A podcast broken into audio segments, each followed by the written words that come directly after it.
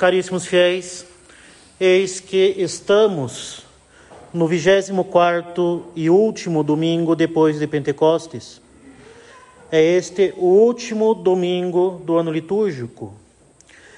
E como temos no ano litúrgico todos os mistérios e toda a história da nossa salvação, a Santa Romana Igreja nos faz olhar hoje para o futuro, para o fim dos tempos e para o nosso destino eterno.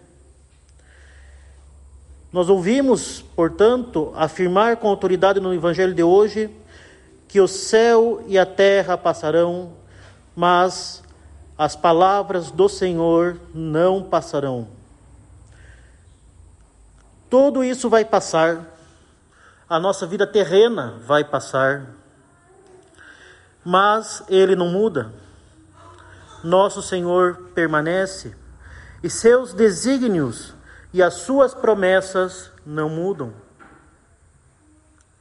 Assim vemos no Evangelho, quando ele, o Filho do Homem, vir sobre as nuvens do céu com grande poder e majestade, ele mandará os seus anjos com trombetas, com grande clamor, juntar os seus escolhidos, isto é, os justos, dos quatro ventos, de uma extremidade do céu até a outra.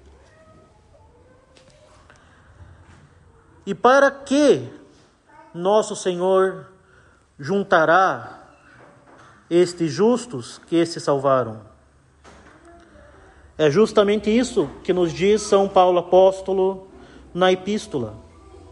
Para que após termos andado de um modo digno de Deus, tendo sido conformados com toda a fortaleza pelo seu poder glorioso, tendo suportado tudo com paciência, longanimidade e alegria. E é este justamente o significado desse tempo depois de Pentecostes. Então, após esse tempo que é a nossa vida terrena, participemos da sorte e herança dos santos na luz do céu, que é a vida eterna. Então, é justamente esse, caríssimos, o nosso objetivo é a eternidade com Deus no céu. E dessa forma, caríssimos, assim como todo esse longo tempo dos vários domingos em verde, culminaram nesse derradeiro domingo do juízo universal, que nos leva a pensar na vida eterna, da mesma forma, também todos os nossos atos, toda a nossa vida deve se dirigir à vida eterna, estando sempre atentos à nossa prestação de contas diante do Senhor, o nosso juízo particular, que pode nos surpreender a qualquer momento com a nossa morte e que definirá a nossa eternidade. É neste momento, no momento do nosso fim do mundo, que será definido se nós alcançaremos o nosso fim ou o perderemos por toda a eternidade.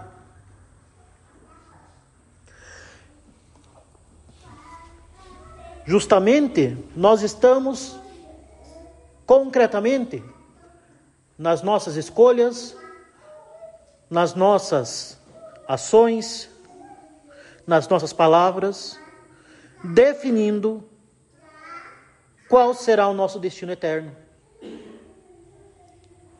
E é por isso mesmo, caríssimos, que nós devemos sempre ter essa visão sobrenatural da nossa vida, que nada mais é que a visão real, que nada mais é que ver a nossa vida como Deus a vê tendo sempre em vista a nossa salvação.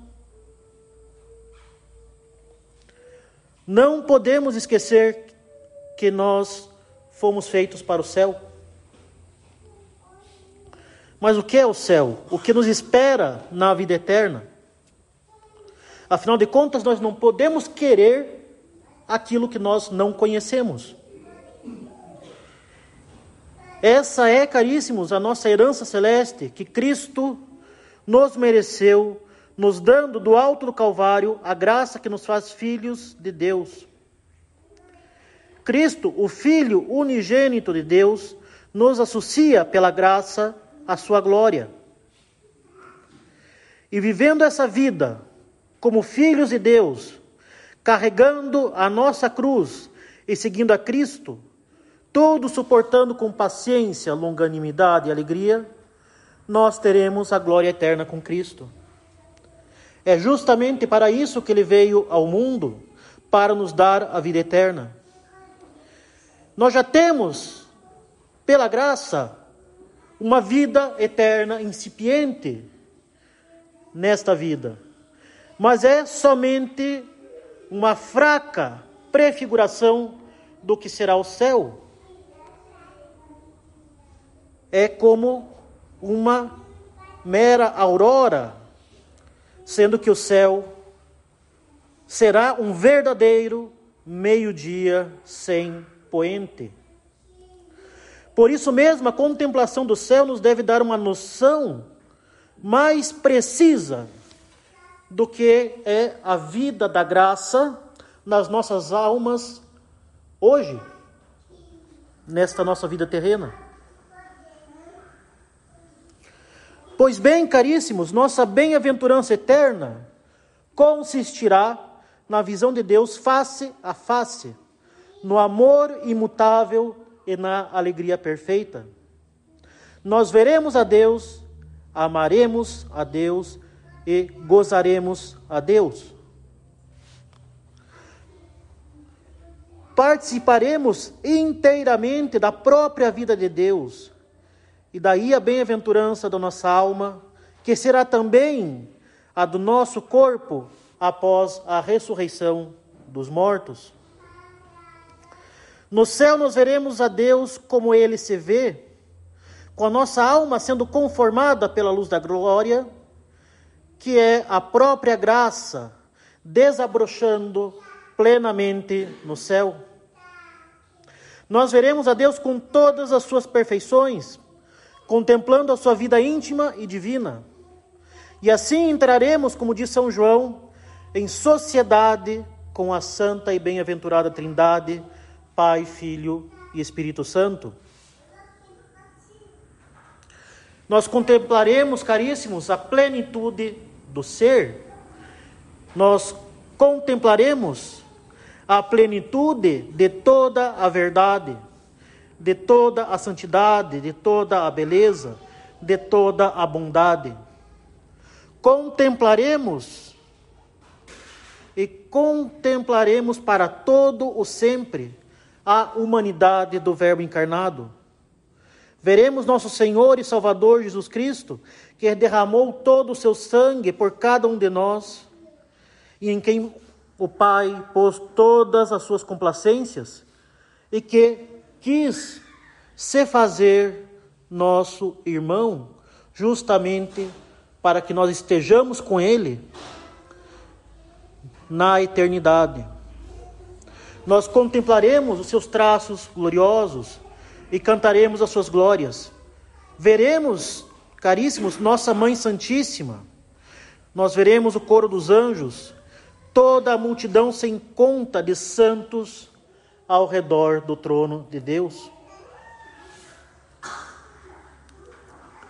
Essa visão, caríssimos, sem trevas, sem véu, sem intermediário, nos ensina São Tomás na sua Suma de Teologia, é a nossa herança e a finalidade da nossa filiação divina pela graça. Diz São Tomás que a adoção como filhos de Deus se faz pela conformidade de semelhança a nosso Senhor, que é filho de Deus pela sua natureza. Nessa vida terrena, isso ocorre de forma imperfeita, pela graça. É pela graça que nós nos fazemos semelhantes a nosso Senhor Jesus Cristo aqui nessa vida. No céu, no entanto, isso ocorrerá de forma perfeita pela glória. Assim, nossa semelhança divina, nossa semelhança divina não está completa nessa vida, mas atingirá no céu a perfeição.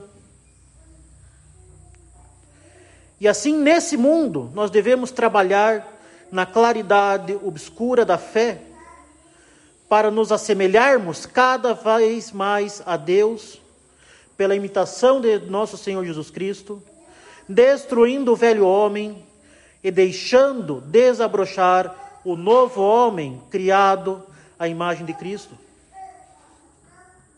Devemos nos renovar, devemos nos aperfeiçoar sem cessar a fim de nos aproximarmos sempre cada vez mais da santidade divina.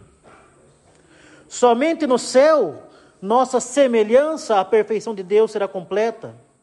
E somente lá nós veremos realmente nós, nós nos veremos realmente filhos de Deus pela glória. Agora, imagino que algum momento esta ideia deve ter passado pela cabeça dos senhores. Evidentemente, já passou pela minha cabeça, certamente já passou pela cabeça do seminarista. E não é uma pergunta tola. Está bem claro que no céu nós veremos Deus por toda a eternidade. E podemos nos perguntar: acaso ficar olhando por toda a eternidade não vai ser chato? Acaso esta visão beatífica é seria, por exemplo, semelhante a maratonar alguma série de TV por toda a eternidade?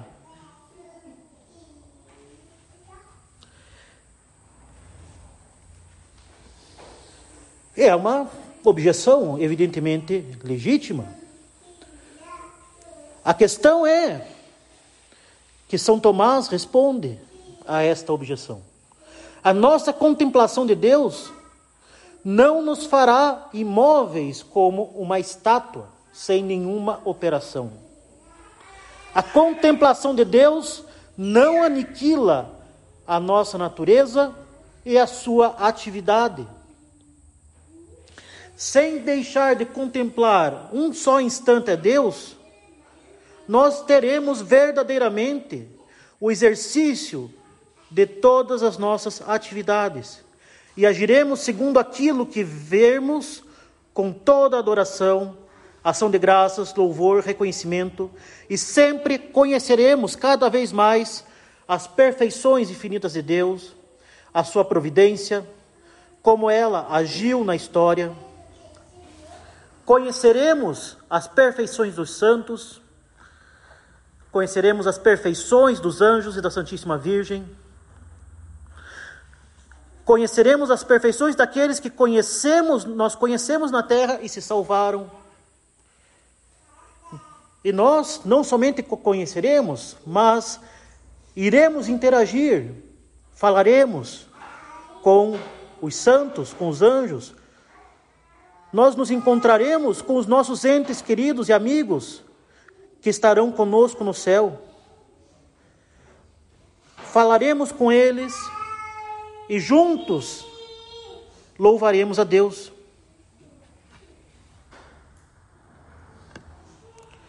Não é possível haver tédio na vida eterna. Nós conheceremos a providência, como a providência agiu na história, nós conversaremos com nossos entes queridos, com os nossos santos de devoção, com Nossa Senhora, com os anjos. Não é possível haver tédio.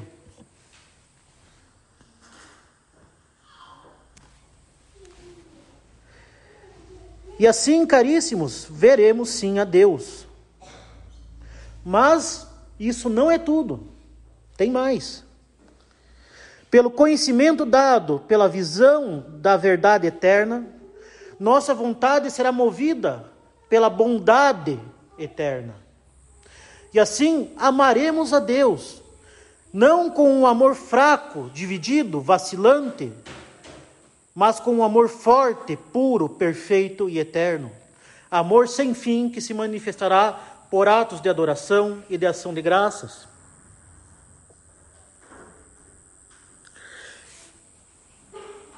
E tem ainda mais. Nós gozaremos a Deus. Nós vemos no Evangelho que nosso Senhor compara o reino dos céus a um banquete que Deus preparou para fazer honra a seu filho. Ele se cingirá, nós lemos, e nos servirá depois de nos ter feito sentar à mesa. E a comparação é evidente, caríssimos. A vida eterna será boa como é uma boa refeição. A vida eterna nos saciará como uma refeição farta nos sacia. E quem dá essa refeição é o próprio Deus, diretamente, sem intermediário de servos. O próprio Deus será a nossa alegria. Nós lemos que Deus diz no Gênesis: Eu mesmo serei a tua recompensa. E diz Santo Agostinho que isso é como se Deus nos dissesse: Amei-te tanto que não quis dar uma felicidade natural, quis te introduzir na minha própria casa, te adotar como filho, para que tenhas parte na minha bem-aventurança. Quero que vivas da minha própria vida, que a minha bem-aventurança se torne a tua bem-aventurança. Neste mundo eu te dei o meu filho, tendo se tornado mortal pela sua humanidade. Ele entregou-se para te merecer a graça de seres e permaneceres meu filho. Ele se deu ele próprio a ti na Eucaristia, sob os véus da fé. Agora sou eu mesmo na glória que me dou a ti para te tornar participante da minha vida, para ser a tua bem-aventurança sem fim. E nós temos aí com Santo Agostinho o resumo da nossa vida. A graça nesse mundo, a glória no outro, mas é o mesmo Deus que nos dá ambas. E a glória é apenas a expansão da graça, é a adoção divina nesse mundo oculta e imperfeita, no outro será revelada e consumada. Nosso Senhor fala que na eternidade bem-aventurada, o servo fiel entra no gozo do seu Senhor. E este gozo é a alegria infinita que Deus tem conhecendo as suas próprias perfeições na vida íntima e inefável da Santíssima Trindade. É o repouso e a saciedade infinita em que Deus vive alegria, saciedade e repousos divinos e eternos, dos quais nós participaremos. A sua vida, a vida de Deus será a nossa vida. Vida perfeita em que todas as nossas faculdades serão satisfeitas por completo, sem choro, sem ranger de dentes, sem pecado, sem morte, sem sofrimento. Como diz Santo Agostinho, é a participação perfeita do bem imutável que tanto buscamos na nossa vida terrestre. É a plena satisfação de nossa sede de felicidade e de eternidade que nós tivemos na nossa vida. Enfim, caríssimos, como diz São Paulo apóstolo na epístola de hoje, estejamos cheios do conhecimento da vontade de Deus. E Sua vontade é que vivamos como filhos de Deus para termos a herança de filhos que é o céu. Todos suportando nessa vida com paciência, longanimidade e alegria. Por isso tenhamos nossas mentes sempre bem fixas em tão grande e magnífica recompensa. E, sobretudo, alegremos-nos sempre na contemplação dessa vida que nos espera e que já temos em germe pela graça de Deus. Alegremos-nos no Senhor sempre, mesmo nos nossos sofrimentos e fraquezas, nas tribulações e consolações. E os sofrimentos dessa vida nada poderão contra a graça que nos sustenta.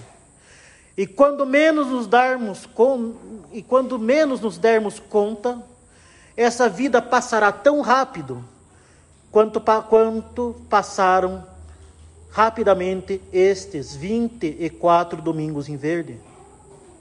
E assim que estejamos todos nós junto de Cristo, que é o amigo que nos ama, como diz a liturgia bizantina, e estaremos, se Deus quiser, todos juntos na felicidade da vida eterna. Louvado seja o nosso Senhor Jesus Cristo. Em nome do Pai, do Filho e do Espírito Santo. Amém.